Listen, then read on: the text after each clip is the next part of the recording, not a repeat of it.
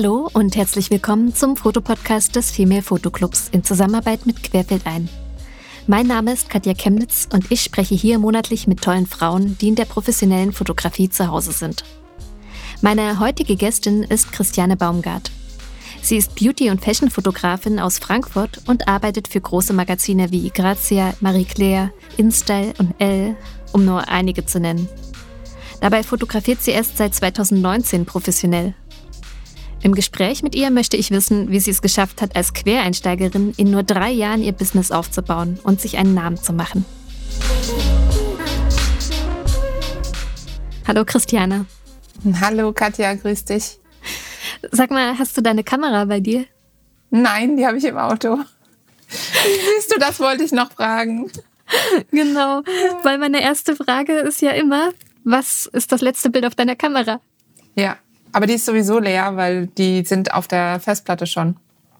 Oh, okay. Aber kannst du dich noch erinnern, was das letzte Shooting war oder vielleicht sogar das letzte Bild? Mm, das war ein Kunde von mir im Fashion-Bereich. Das haben wir ein ganzes Wochenende geshootet. Samstag und Sonntag acht Models, acht Marken. Und das letzte Bild müsste Diana, das Model aus, äh, ich glaube, Hamburg gewesen sein mit einer der Brands und da haben wir einige Aufnahmen gemacht, weil wir natürlich nach 48 Stunden 16 verschiedenen Looks nicht mehr ganz so kreativ waren. Ähm, da haben wir mit einer Taschenmarke doch einige Aufnahmen gemacht und die habe ich auch schon gesichtet. Die sind auch schon in der Post-Production.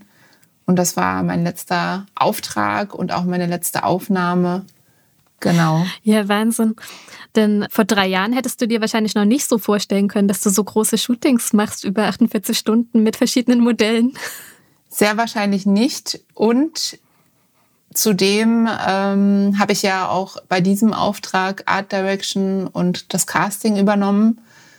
Das heißt, ich habe nicht nur die Aufnahmen gemacht, gemeinsam mit meinem Assistenten an zwei verschiedenen Tagen und mit einem kompletten Hair- und Make-up-Team fünfköpfig sowie einer Fashion Stylistin und ihrer Assistentin. Also letzten Endes 10, 15 Mann am Set. Und ich habe dort eben auch oder war verantwortlich für das Casting der Models und auch für die Art Direction. Das heißt, ich habe im Prinzip die Moods erstellt, also nicht nur das Lichtkonzept und das Shootingkonzept, sondern auch die Moods für Haare und Make-up und auch für das Styling das ist letzten Endes dann die Art Direction, dass man alles zusammenbringt und ein fertiges Konzept dem Kunden liefert, was dann letzten Endes einen roten Faden hat. Das heißt, der Kunde gibt auch im Zweifelsfall eine Richtung vor sei es jetzt ein Eventkonzept, was man dann übersetzt, in meinem Fall auf ein Shooting-Konzept. Ich will auf jeden Fall noch zu sprechen kommen, wie man sich so ein Team sucht, warum du nicht nur fotografierst, sondern auch noch alles drumherum planst oder was du überhaupt noch alles planst. Ich würde aber trotzdem gerne nochmal auf die Anfänge deiner Fotografie zurückkommen, weil das ja wirklich was Besonderes ist. Ne? Wenn man hört, okay, 2019 angefangen, was hast du vorher gemacht und wie bist du dann überhaupt zur Fotografie gekommen? Also ich habe viele Jahre, über zehn Jahre im Marketing und Vertrieb gearbeitet, habe mich da auch sehr früh ähm, nach dem Abitur letzten Endes äh, schon spezialisiert auf Marketing und Vertrieb und auch auf die Kundenseite. Das heißt, ich habe nur zwei Jahre in einer ähm, Marketing- und Vertriebsagentur gearbeitet und bin dann auf Kundenseite gewechselt und habe da viele Jahre im Marketing gearbeitet. Das heißt, ich hatte auch schon den ein oder anderen Berührungspunkt mit Fotografen, aber ich war nicht dafür verantwortlich, Fotografen zu buchen. Das hat mir auch Spaß gemacht. Allerdings habe ich dann irgendwann mich mit dem Thema Persönlichkeitsentwicklung beschäftigt und viele Coachings, auch den ein oder anderen Workshop gemacht, auch ein Telefoncoaching mit einem Autor, den ich sehr verehre, mit dem Herrn Werle. genau, habe ich dann ein Telefoncoaching gemacht, nachdem ich unzählige Bücher von ihm gelesen habe und habe dann irgendwie in Erfahrung gebracht, dass ich äh, Künstlerin bin. ich wusste schon, dass ich auch irgendwie sehr kunstaffin bin und hat, das hat mir auch schon immer viel Spaß gemacht, so der kreative Bereich.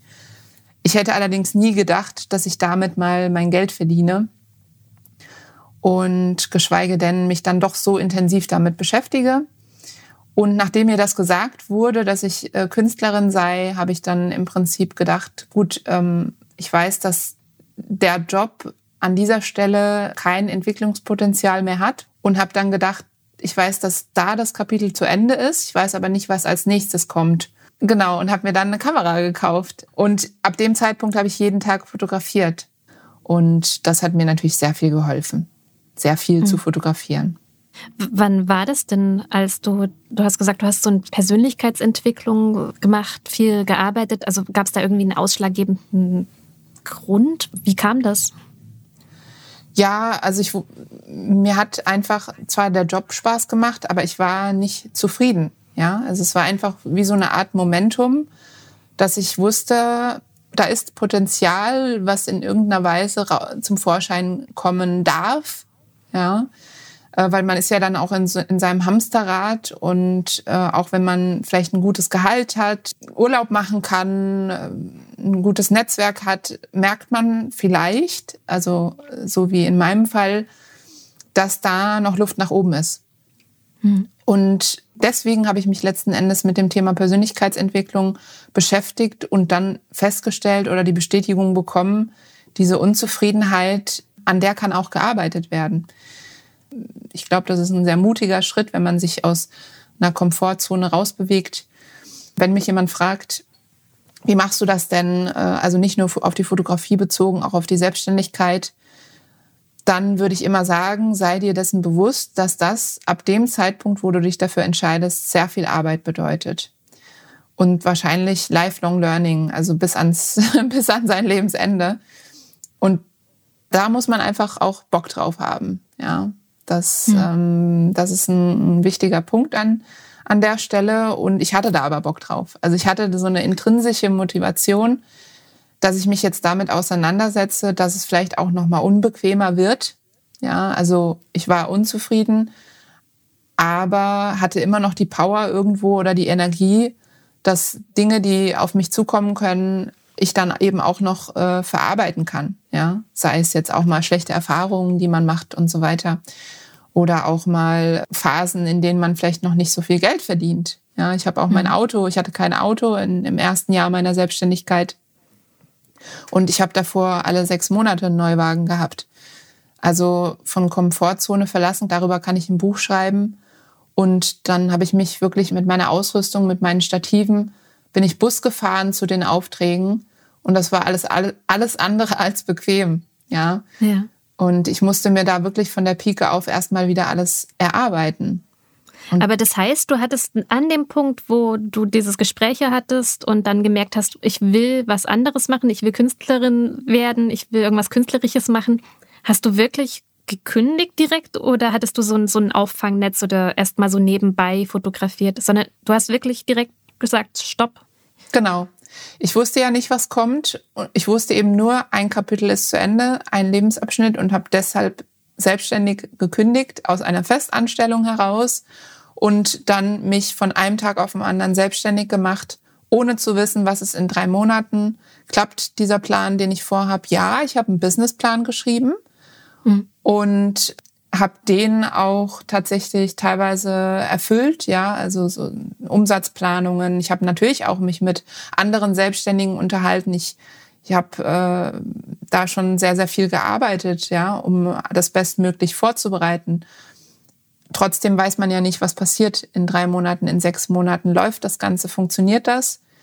Das heißt, ich habe einfach gekündigt, von einem Tag auf den anderen mich selbstständig gemacht und das lief dann immer besser und mhm. im zweiten Jahr schon so gut, dass ich auch nicht mehr von Rücklagen leben musste, ja, oder vor allem sehr viel zurückstecken musste. Also ich habe einfach die Fixkosten auch minimiert im erst, ab dem ersten Jahr, wie zum Beispiel das Auto. Ich hatte ja keins. Ne? Mhm. Und dann konnte ich mir irgendwann auch mal so Dinge kaufen wieder. Am Anfang war es ein Gebrauchtwagen, jetzt ist es ein Leasingfahrzeug. Ja, also langsam da wieder zu steigern, auf den alten Lebensstandard zurückzukommen. Und jetzt bin ich darüber hinaus. Aber das war viel Arbeit, ja. wenn man es ganz grob umschlägt und sagt, naja, sie hat gehört, sie hat einen Workshop gemacht und dann hat sie gehört, oh, sie ist Künstlerin, dann hat sie gekündigt. Das klingt ja erstmal naiv, aber wenn du jetzt sagst, du hast natürlich einen Plan gehabt, äh, du hast dich damit auseinandergesetzt, mit anderen gesprochen, dann ist das natürlich alles andere als naiv.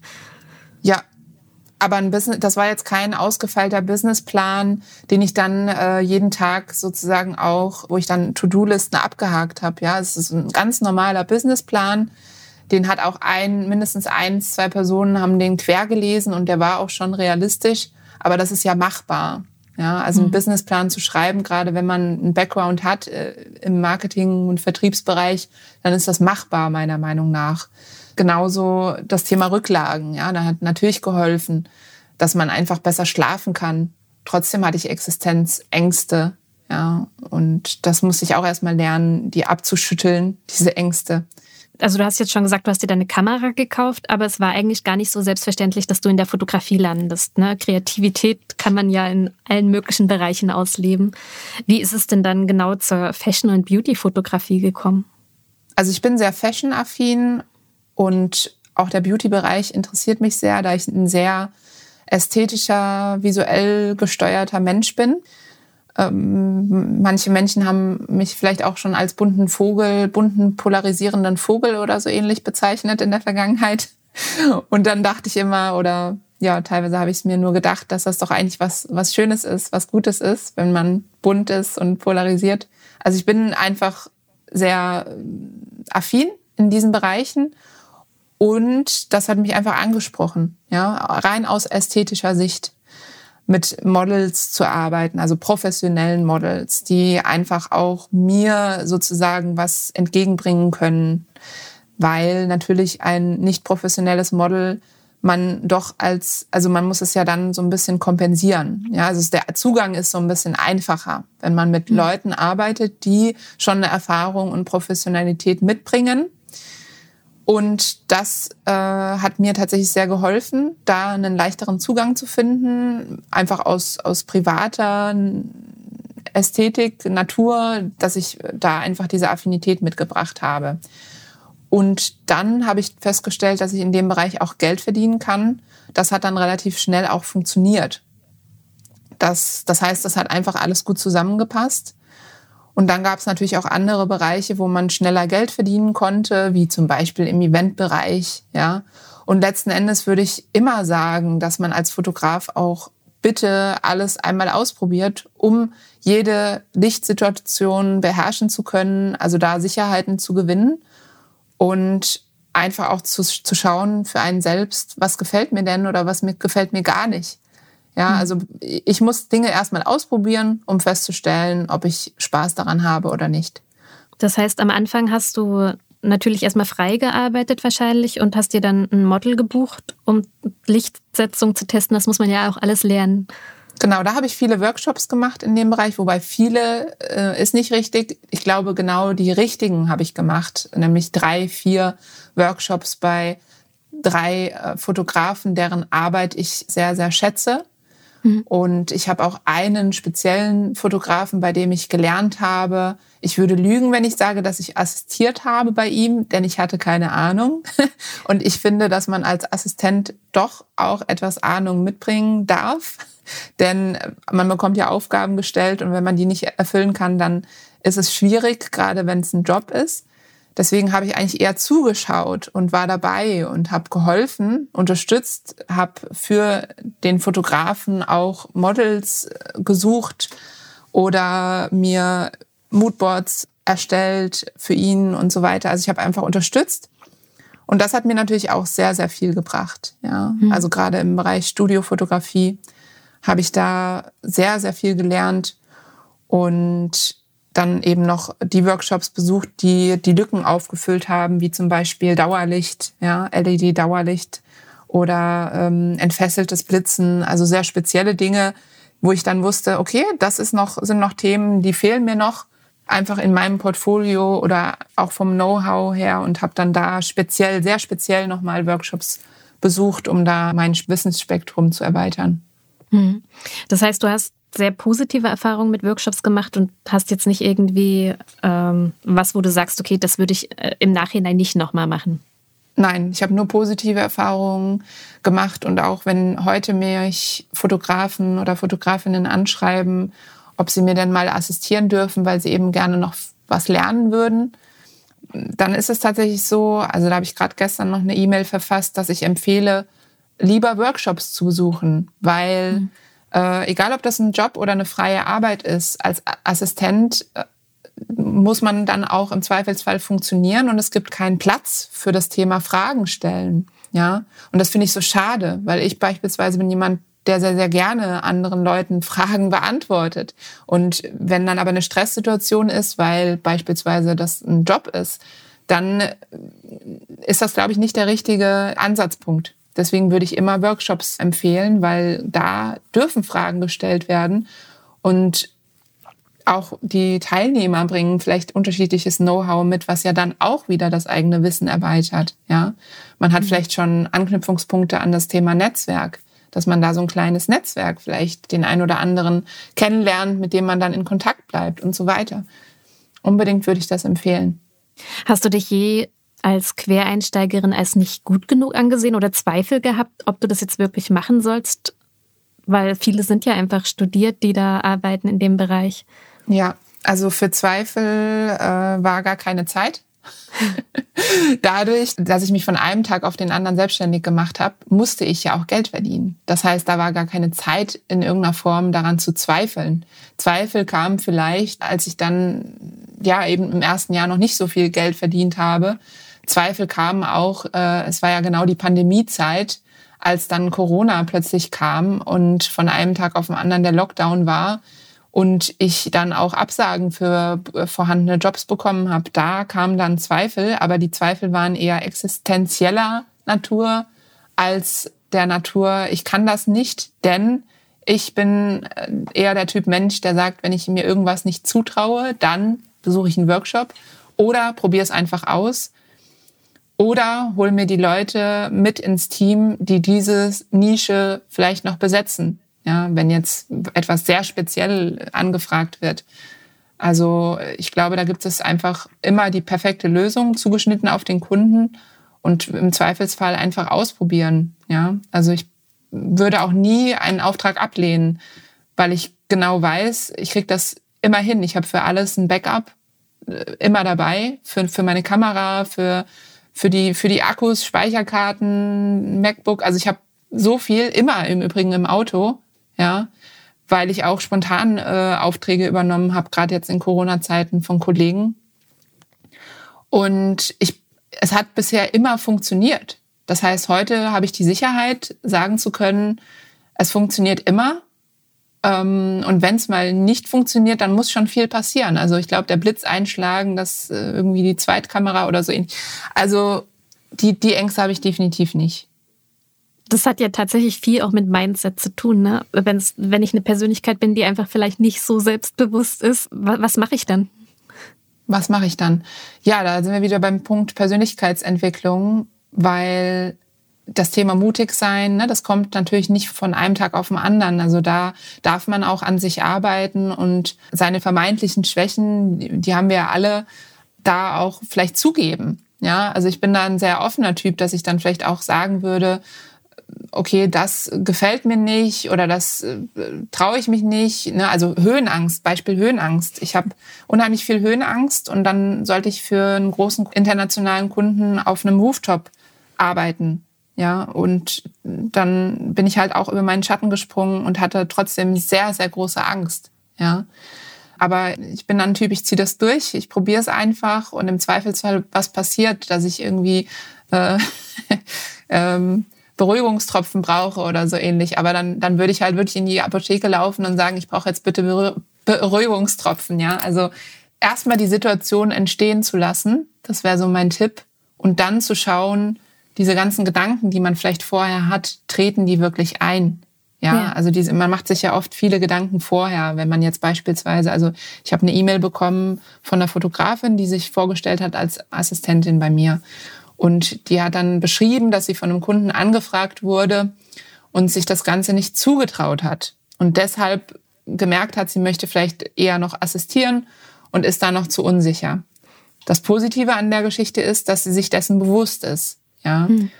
Das negativ ist eigentlich falsch ausgedrückt, aber das, der Punkt, wo ich da einfach empfehlen würde, sich das vielleicht doch zuzutrauen, um dann einfach zu schauen, tritt das wirklich ein? Also diese Bedenken, die ich habe, weil nach meiner Erfahrung ist das nie eingetreten. Ja, also Ängste, Bedenken, die man hat, sind nie eingetreten bei mir. Und Aber irgendwas geht ja schon manchmal schief. Es ist ja nicht so, dass immer alles super glatt läuft. Das stimmt, da gebe ich dir vollkommen recht. Das hatte ich auch schon. Aber da habe ich dann schnell gelernt, dass ich durch diese Backup-Varianten, wie zum Beispiel Zweitkamera, für alles, auch SD-Karten, externe Festplatten. Ich habe so viel dabei. Das heißt, wenn jetzt eine externe Festplatte beispielsweise kaputt gehen würde, hätte ich die Sicherheit, nehmen wir mal das Thema Datensicherung, dass die Daten auch auf den SD-Karten sind zusätzlich. Ja, das heißt, ich, ich kann mich da schon hinsetzen äh, ans Set und weiß ganz genau, wenn jetzt irgendein Bruchteil von, von dem Workflow kaputt geht, habe ich ein Backup. Mhm. Und das hilft, weil dann kann man sich wirklich auf die Arbeit konzentrieren. Ja. Weil du hast jetzt sehr oft diesen Perfektionismus erwähnt und aber auch, wie viel Arbeit das alles war. Wie schützt du dich denn jetzt zum Beispiel vor Burnout oder solchen Dingen? Hast du das auch im Kopf, dass du dich selbst auch immer noch reflektierst und sagst, okay, jetzt brauche ich eigentlich eine Pause? Das hat tatsächlich die ersten drei Jahre nicht so gut geklappt. Äh, trotzdem habe ich Urlaub gemacht und auch einmal die Woche Sport, ja, also so feste Rituale, Meditation, Yoga. Das hat sehr gut geklappt. Allerdings war ich teilweise einfach überarbeitet und habe dann wiederum für mich festgestellt, ja, es ist gut, Vollgas zu geben und wahrscheinlich auch sehr wichtig, gerade in den ersten drei Jahren, wenn man schnell auf dem Stand sein will, wo man aufgehört hat. Das war ja mein Anspruch und meine Motivation. Mittlerweile sage ich auch mal Aufträge ab, ja, äh, Wege da auch ab oder ähm, genau nehme mir mal zehn Tage Urlaub anstelle von sieben oder plan das und koordiniere das so, dass es für mich passt. Also das ist eben auch der Vorteil als Selbstständiger, dass man in vielen Bereichen das ja so planen und takten kann, dass es für einen selbst eben perfekt passt. Also wenn man jetzt der Typ ist, der gerne sonntags arbeitet, dann kann man das einplanen. Wenn man sagt, ich will, und das habe ich mittlerweile versucht fest in meinen Alltag zu integrieren, sonntags nicht mehr arbeiten, dann ist das mein Motto, das schreibe ich irgendwo auf und dann halte ich das auch ein. Und wenn ich dann Anfragen bekomme für sonntags, es sei denn, es ist jetzt ein Notfall. Ähm, dann hat, hat Oder eine Podcastaufnahme, wenn wir ja. sagen, es ist gerade Sonntag. Genau. Dann äh, klappt das auch sehr, sehr gut. Ja, weil man einfach gar nicht mehr das in Erwägung zieht. Ja, mhm. genau. Und das ist jetzt auch so ein Schutzmechanismus mit dem Sonntag, ja, dass ich sage, sonntags wird nicht mehr gearbeitet und das hat dieses Jahr bis auf zwei Ausnahmen sehr gut geklappt. ja, danke, dass ich die Ausnahme sein darf. Ja,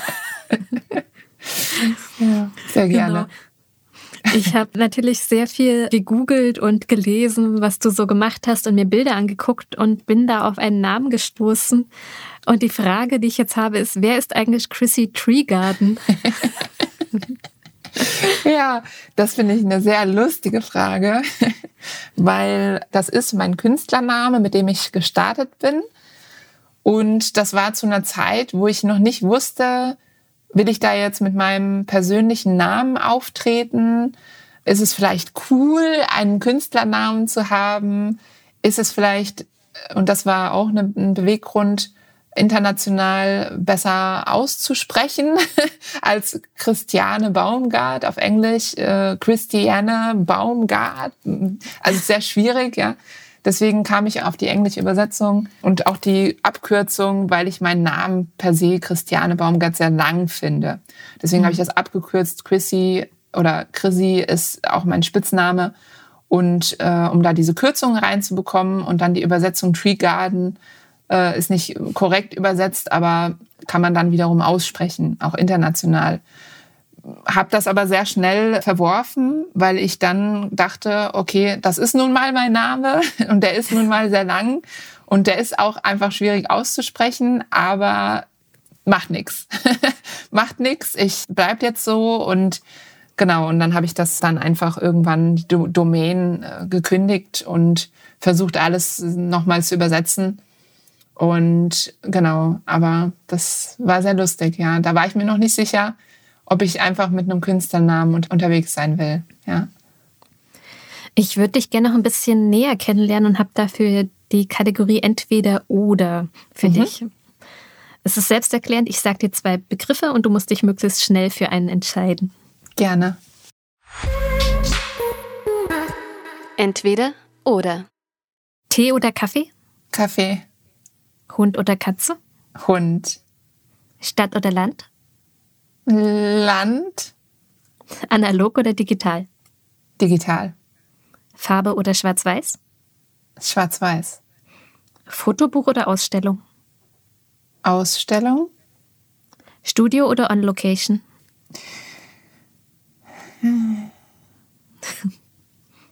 On-Location. Zoom oder Festbrennweite? Zoom. Ah, schwierig, schwierig. also eigentlich will ich mich bei den letzten beiden Fragen nicht entscheiden. Muss ich mich entscheiden? Ja, anscheinend. Ja, ja. okay. Ähm, geplant oder spontan? Spontan. Fashion oder Beauty? Fashion. Inszeniert oder dokumentarisch? Inszeniert. Blitzlicht oder natürliches Licht? Blitzlicht. Spiegelreflex oder spiegellos?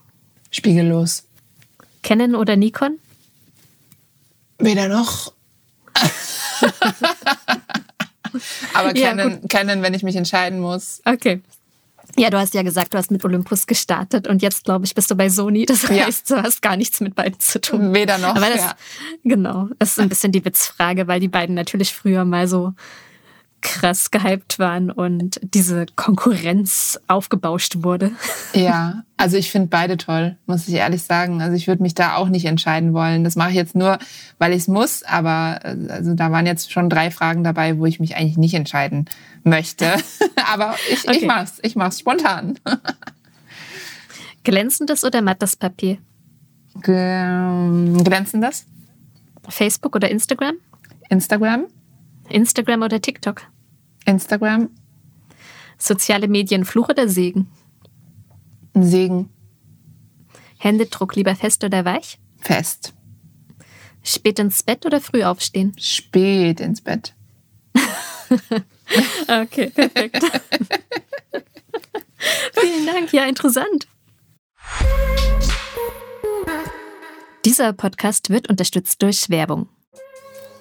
Äh, Christiane, ich weiß ja, dass wir machen das jetzt über Zoom, aber wir werden uns im Oktober hoffentlich sehen, denn du bist auf der Fotopia und ich bin auf der Fotopia. Ja, das finde ich ganz toll. Ich bin wahrscheinlich samstags und sonntags auf der Fotopia, also am 15. und am 16. Am 15. privater Natur und am 16. gebe ich einen Vortrag zum Thema Mein Sprung in die Selbstständigkeit. Da wirst du dann nochmal genauer drauf eingehen, wie du den Start in die Selbstständigkeit geschafft hast. Ganz genau. Da bin ich in Kooperation mit Tamron auf der Fotopia am 16.10. um 15.30 Uhr und halte diesen Vortrag und werde das da nochmal vertiefen. Also das ein oder andere Thema, was wir heute auch schon besprochen haben. Du hast gerade gesagt, das ist eine Zusammenarbeit mit Tamron. Was verbindet dich denn mit Tamron? Genau, ich besitze ja das Sony-Kamerasystem und da natürlich auch viele G-Master-Objektive, aber das ein oder andere Tamron-Objektiv, wie zum Beispiel das 70-180, besitze ich schon sehr lange tatsächlich aufgrund von Empfehlungen und arbeite nach wie vor sehr, sehr gerne damit und ja, möchte das auch nicht mehr hergeben. Also gerade wenn ich auch mal unauffällig arbeiten will, ich bin ja so ein bisschen eine Zoom-Tante, also arbeite mit sehr, sehr vielen und äh, Zoom-Objektiven und das auch sehr gerne. Da ist eben das 70-180 von Tamron wenn man sehr unauffällig unterwegs sein möchte, aber eben qualitativ trotzdem sehr hochwertig, super geeignet, genauso auch für die Studiofotografie.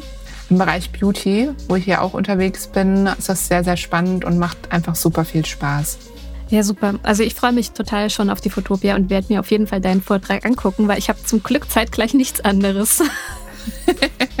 Sehr schön. Das setzt, setzt mich nicht weniger unter Druck, wenn ich dann Leute im Publikum habe, die ich hier kenne. Mm, Du hattest am Anfang ja, als ich dich gefragt habe, was das äh, letzte Bild auf der Kamera ist, schon von diesem großen Shooting gesprochen, wo du so ziemlich alles gemacht hast, von der Ideengebung über das Shooting selbst bis wahrscheinlich auch zur Nachbearbeitung. Ich würde aber gern mal so ein ganz klassisches Shooting mit dir von Anfang bis zum Ende durchgehen. Also wie entsteht eine Idee und wie kommt es dann zum fertigen Bild? Mhm. Ja, sehr gerne. Also im Prinzip ist es so, dass ich die Anfrage vom Kunden bekomme, meistens von Brandmanagern oder auch von, von der Marketingchefin oder von Mediengestaltern, die in Unternehmen arbeiten.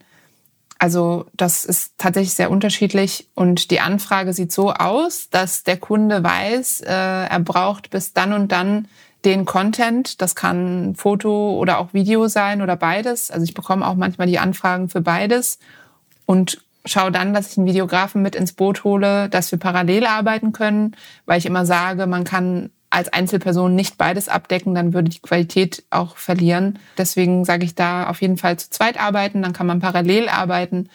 Genau, und dann kriege ich diese Anfrage und dann geht es erstmal darum, für was werden die Bilder denn verwendet äh, beispielsweise für Print und Digital. Das sind so zwei Unterscheidungspunkte, die ich mache, gerade auch im Hinblick auf das Buyout, weil natürlich ich als Fotografin Buyout berechne, aber auch die Models.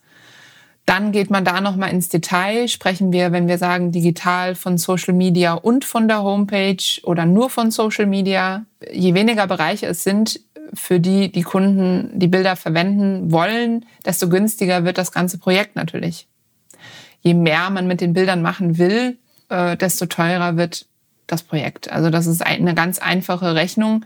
Und deshalb muss man da schon von Anfang an sehr ins Detail gehen, um das aufzuschlüsseln, damit ich dann die Models auch anfragen kann. Denn da gebe ich das, was ich dann in Erfahrung gebracht habe, eins zu eins weiter.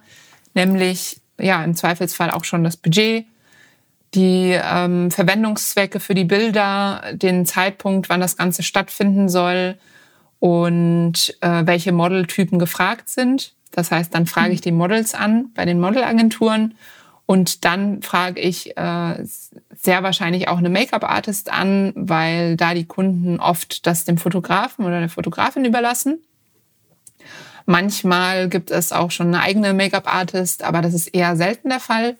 Und dann natürlich das Thema Fashion Styling. Also wird eine Fashion Stylistin oder ein Fashion Stylist on top benötigt? Falls ja, würde ich da dann eben auch mein Netzwerk anfragen und mein festes Team äh, anfragen, ob Zeit und Muße vorhanden ist. Dann geht's in die Umsetzung. Also das heißt aber nicht, dass das Shooting am nächsten Tag stattfindet, sondern dann geht's darum, nochmal der Zwischenschritt mit Studio oder On-Location. Das heißt, wenn das ganze Outdoor stattfinden soll, dann in welchem Land, in welchem Ort, Location, Scouting, das kann man auch an einen Produktioner übergeben oder an eine Produktionerin, wenn man das selbst nicht machen möchte oder keine Zeit dafür hat.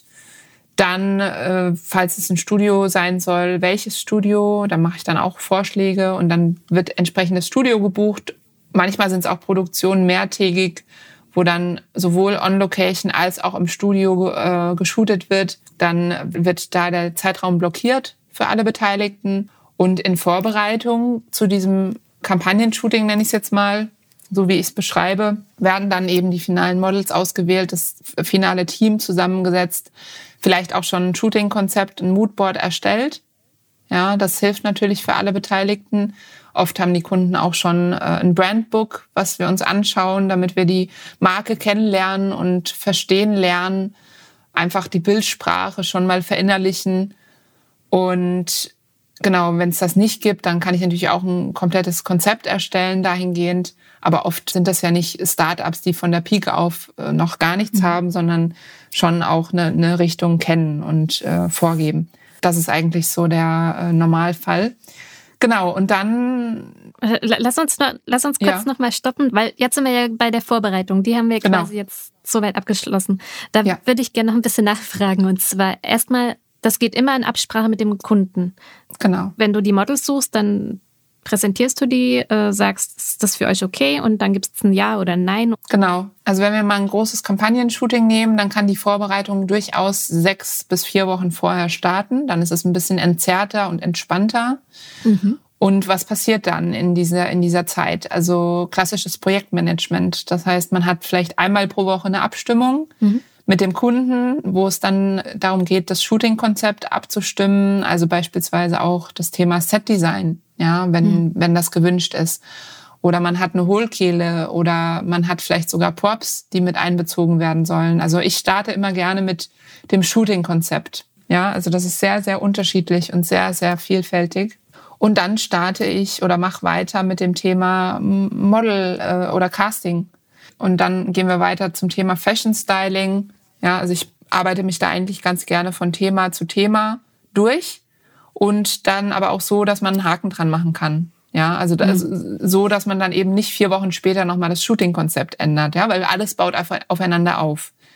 Arbeitest du dann häufig auch mit denselben Menschen zusammen? Also, dass du dann zum Beispiel eine Hair Stylistin hast, wo du weißt, okay, die ist super, mit der arbeite ich super zusammen, dass du die auch häufiger dann reinnimmst oder wechselt das schon sehr stark? Nee, das war ja das, was ich vorhin schon mal gesagt hatte, dass ich tatsächlich ein festes Team habe. Also erster Assistent, erster Hair- und Make-up-Artist. Eigentlich sind es zwei, drei, wo ich weiß, die machen einen super Job. Wir haben schon öfter miteinander zusammengearbeitet und das funktioniert. Hm. Ja, weil das, ich finde das ultra wichtig als Fotograf oder Fotografin ein festes Team zu haben, wo man einfach 100 Prozent weiß, das funktioniert. Wiederum, um einfach diese Sicherheit zu haben am Tag selbst, dass man da sich nicht noch Gedanken machen muss, erklären muss oder, oder, oder. Hm. Okay. Und du hast ja schon gesagt, du bist perfektionistisch und hast gern einen Plan B. Zum Beispiel, wenn es jetzt on Location ist und es regnet, oder es passiert irgendwas. Ähm, wie, wie viel gibt es auch einen Plan C und D oder reicht dir dann der Plan B? Mm, mir reicht der Plan B. Äh, Gerade jetzt in Bezug auf Location, wenn's, wenn wir Outdoor shooten und es regnen sollte, dann haben wir schon ein Studio gebucht.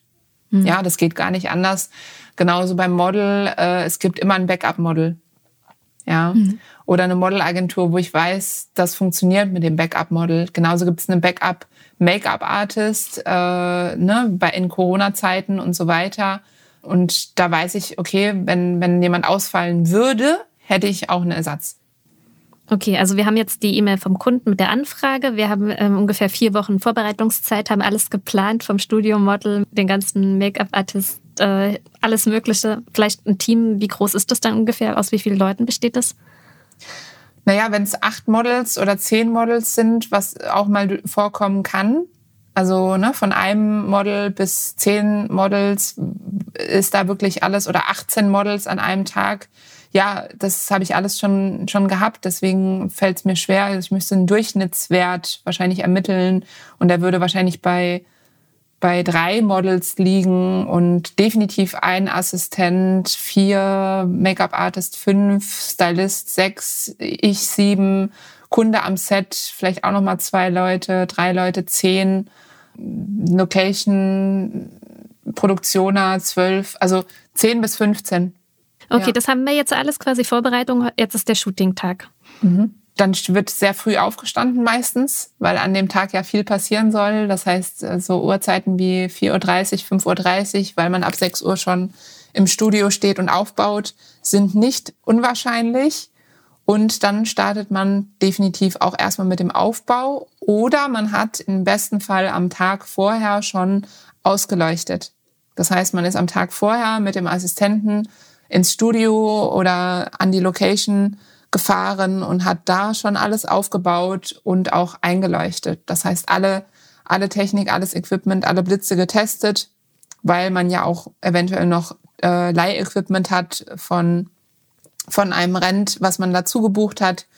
Das hat man also dann schon am Vortag eigentlich abgeholt und äh, am Vortag alles äh, vorbereitet. Das ist eigentlich der sehr wahrscheinlichere Fall, bei größeren Produktionen, dass man dann, äh, wenn jetzt freitags die Vorbereitung oder die, das Einleuchten war, dass man dann samstags nicht mehr um, um 6 Uhr, sondern um sieben, halb acht kommt und dann auch erstmal das Model oder die Models geschminkt werden. Das dauert auch seine Stunde bis anderthalb Stunden.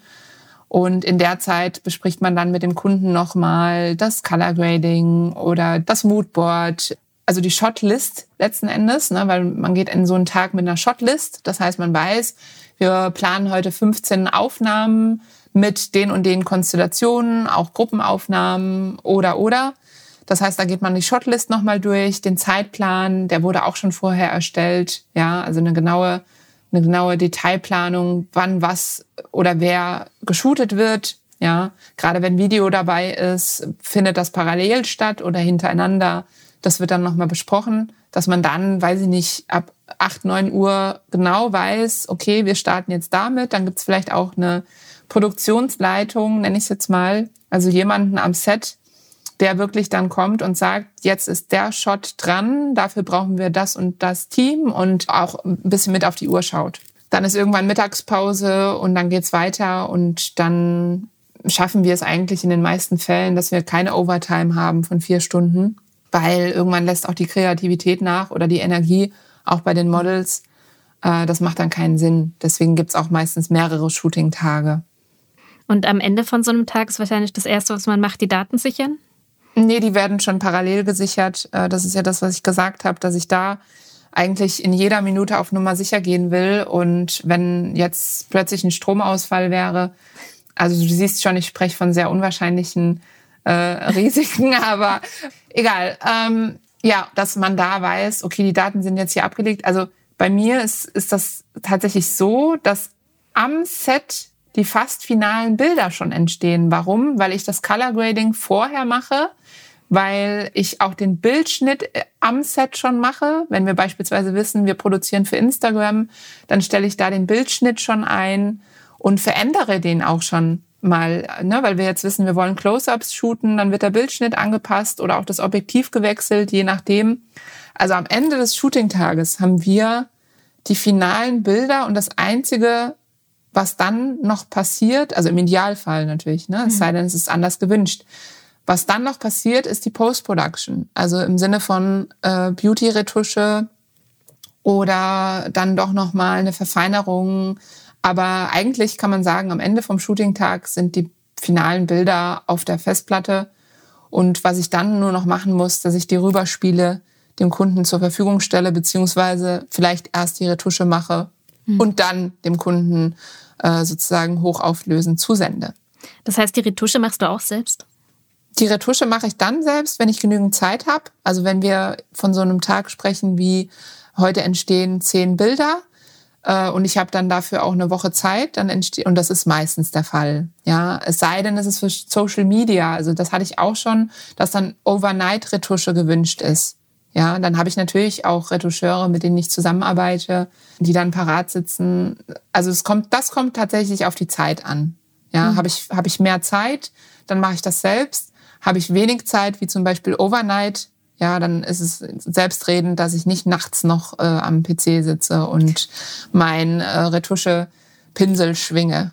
Jetzt äh, haben wir das Beispiel an einem Kunden gemacht, wo wahrscheinlich sehr viel Geld dahinter steckt, weil es sind sehr viele Leute involviert, es ist sehr aufwendig, dauert sehr lange. Wenn man aber jetzt zum Beispiel, ich habe dich ja auch vorgestellt und die ganzen tollen Magazine aufgezählt, für die du schon gearbeitet hast. Und da hört man aus der Modewelt ja schon, dass Magazinjobs eher unbezahlt sind. Hast du auch diese Erfahrung?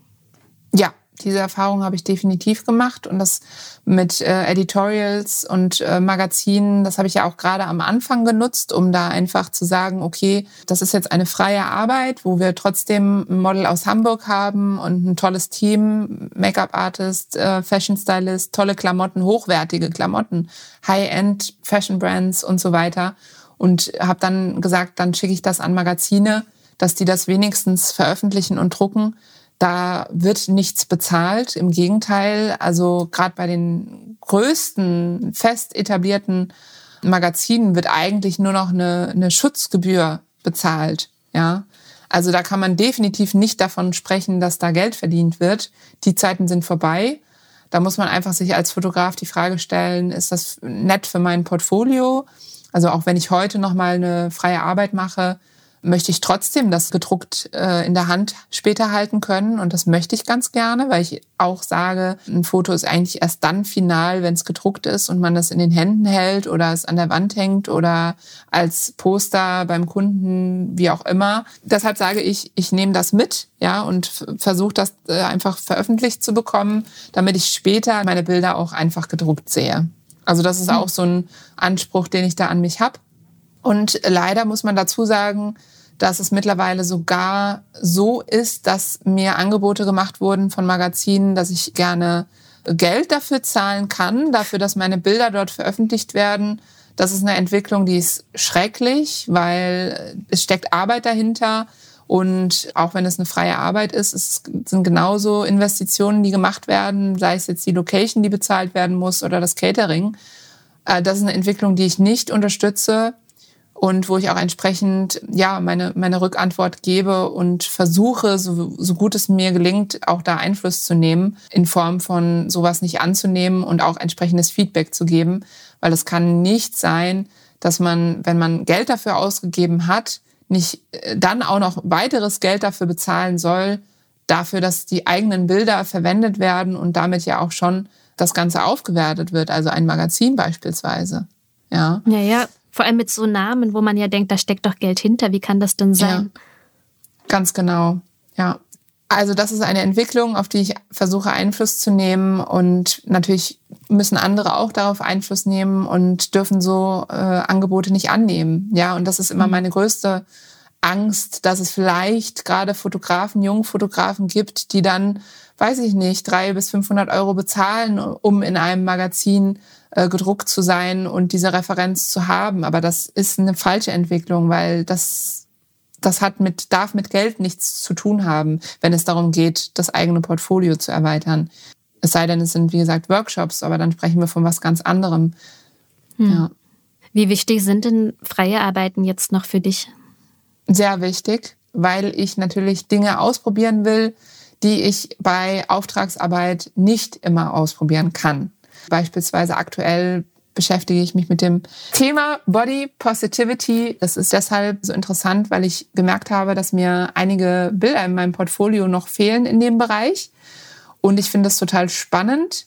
Ja, dann äh, geht es auch so um so Themen wie einfach mal die Kurven der oder die Weiblichkeit zu inszenieren, Outdoor zu shooten. Da habe ich ganz viel gemacht in dem Bereich und äh, auch mal mit einem Curvy-Model zu arbeiten, aber auch, also für eine freie Arbeit, ja, für eine, mhm. für eine, für ein Personal Work äh, letzten Endes. Also dass man sich da ein bisschen mehr Zeit nehmen kann, ja, weil das ist ja mhm. oftmals sozusagen nicht der Fall bei Auftragsarbeit. Also da, da wird auch, dass ich das Model selbst mitentscheiden kann, ist nicht immer der Fall. Ja, und das heißt, ich muss dann in kürzester Zeit letzten Endes in, in, zu einem guten Ergebnis kommen. Und ich habe gemerkt, dass das so ein bisschen ja vernachlässigt wurde, das Thema, hey, ich möchte mir mal Zeit nehmen, mit einem Model eine Geschichte zu erzählen und auch die Geschichte vom Model letzten Endes mit so ein bisschen in die Bilder einfließen zu lassen. Ja, einfach sich da mal mehr Zeit zu nehmen. Und deshalb wird es immer ein Thema sein, dass äh, freie Arbeiten genauso wichtig sind für mich. Aus Fehlern lernt man ja bekanntlich am besten. Was hättest du denn gern schon von Beginn an gewusst? Also, dass es so viel Arbeit ist, äh, hätte ich gerne vorher gewusst. Dann hätte ich vorher noch ein Sabbatical gemacht oder so ähnlich. ähm, ja, aber das konnte mir natürlich auch keiner zu dem Zeitpunkt sagen, weil ich natürlich mit Selbstständigen noch nicht so die Berührungspunkte hatte. Das hat sich erst jetzt im Laufe der Zeit ergeben. Du bist ja ähm, auch quasi in die Pandemie selbstständig geworden. Das war ja auch nicht vorherzusehen, ne? Das war auch nicht vorherzusehen. Das letzten Endes war natürlich die beste Schule weil äh, die Voraussetzungen wurden ja eigentlich immer besser. Im ersten Jahr bin ich gestartet und dann kam ja im März 2020 schon Corona. Das heißt, da hatte ich gerade mal noch nicht mal anderthalb Jahre Selbstständigkeit hinter mir. Deshalb würde ich jetzt sagen, ich bin durch die härteste Schule oder durch eine härteste würde ich nicht sagen, weil es wird wieder was kommen, was hart ist, aber äh, durch eine harte Schule gegangen und sie hat nicht dazu geführt, dass ich aufgegeben habe und diesen Traum der Selbstständigkeit über Bord geworfen habe, sondern mich irgendwo noch mehr motiviert. Mhm. Da ein Podcast über Fotografie immer schwierig ist, weil man ja bei Fotografie eigene Bilder sehen müsste und das im Podcast nur gehört wird, gibt's äh, die Kategorie Ein Bild von dir. Und darin beschreibe ich eine Aufnahme von dir und anschließend würde ich gerne ein bisschen über die Entstehung des Bildes und das Bild selbst mit dir sprechen. Mhm. Ein Bild von dir. Okay, das Bild, was ich mir ausgesucht habe, ist eine Fashion-Aufnahme, würde ich sagen.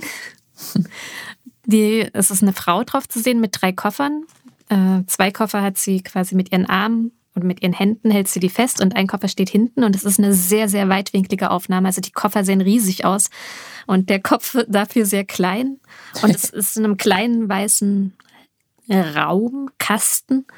Genau, sie sieht äh, sehr stolz aus und trägt weiß. Und ähm, ich habe zugegeben sehr wenig Ahnung von Fashion und ich würde aber sagen, hier geht es nicht um die Klamotten, sondern um die Koffer. ja, da liegst du sehr richtig. Äh, es geht genau um die Koffer und weshalb es so weitwinklig aussieht, also nicht nur aussieht, sondern auch einfach aufgenommen wurde, weil ich genau diese Verzerrung wollte, um im Prinzip die Aufmerksamkeit im Zweifelsfall auf die Koffer zu lenken Warum ich das Bild ausgewählt habe, ist tatsächlich, weil mir so ein bisschen in letzter Zeit aufgefallen ist, dass es sehr viele Bilder mit so krassen, weitwinkligen Verzerrungen gibt. Ähm, ist das ein Trend gewesen oder ist es noch ein Trend? Ja, das ist sehr wahrscheinlich ein Trend gewesen, aber das ist ja auch kein neuer Trend. Also den gab es schon mal. Es gab vor ein paar Jahren, ich glaube, Steve Madden hatte, ähm, hatte auch mal so eine Kampagne, wo die Models sehr verzerrt waren. Also das ist keine neue Erfindung. Und wahrscheinlich kommt die immer mal wieder. Ich finde es natürlich deshalb schön oder gerade dann spannend, wenn man Full-Body-Shots hat. Ja, also wenn man damit mit der Perspektive auch spielen kann. Im Beauty-Bereich macht es wahrscheinlich oder nicht nur wahrscheinlich macht es weniger Sinn, ja, wenn ja. jetzt äh, man nur noch ein Porträt hat. Aber gerade bei Full-Body-Shots kann man damit eben auch sehr, sehr schön spielen und vor allem, wenn man viel Platz hat. Ja, also es funktioniert wiederum wirklich nicht in allen Bereichen, das muss man dazu sagen. Also das muss man schon dann, dass es immer noch auch hochwertig aussieht und auch es darf auch nicht äh, an falscher Stelle verzerrt sein. Auf jeden mhm. Fall.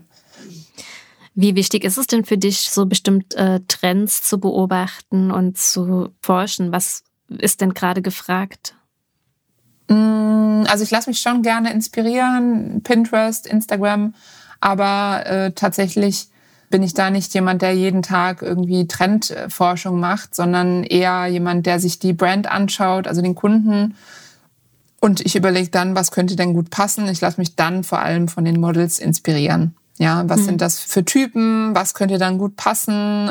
Aber dass ich jetzt anderen nacheifere oder mich da, da, da versuche ich mich ein bisschen äh, loszulösen von, weil das eigentlich das Ganze noch komplizierter macht. Ja, also wenn ich jetzt hergehe und ein Shooting-Konzept erstelle, und dann mir Arbeiten von fünf Fotografen anschaue, dann habe ich auf einmal fünf verschiedene Stile äh, und auch nicht meinen eigenen Stil mehr, ja, was ganz wichtig ist, weil es geht ja wirklich auch darum, den eigenen Stil und Wiedererkennungswert zu ähm, schaffen.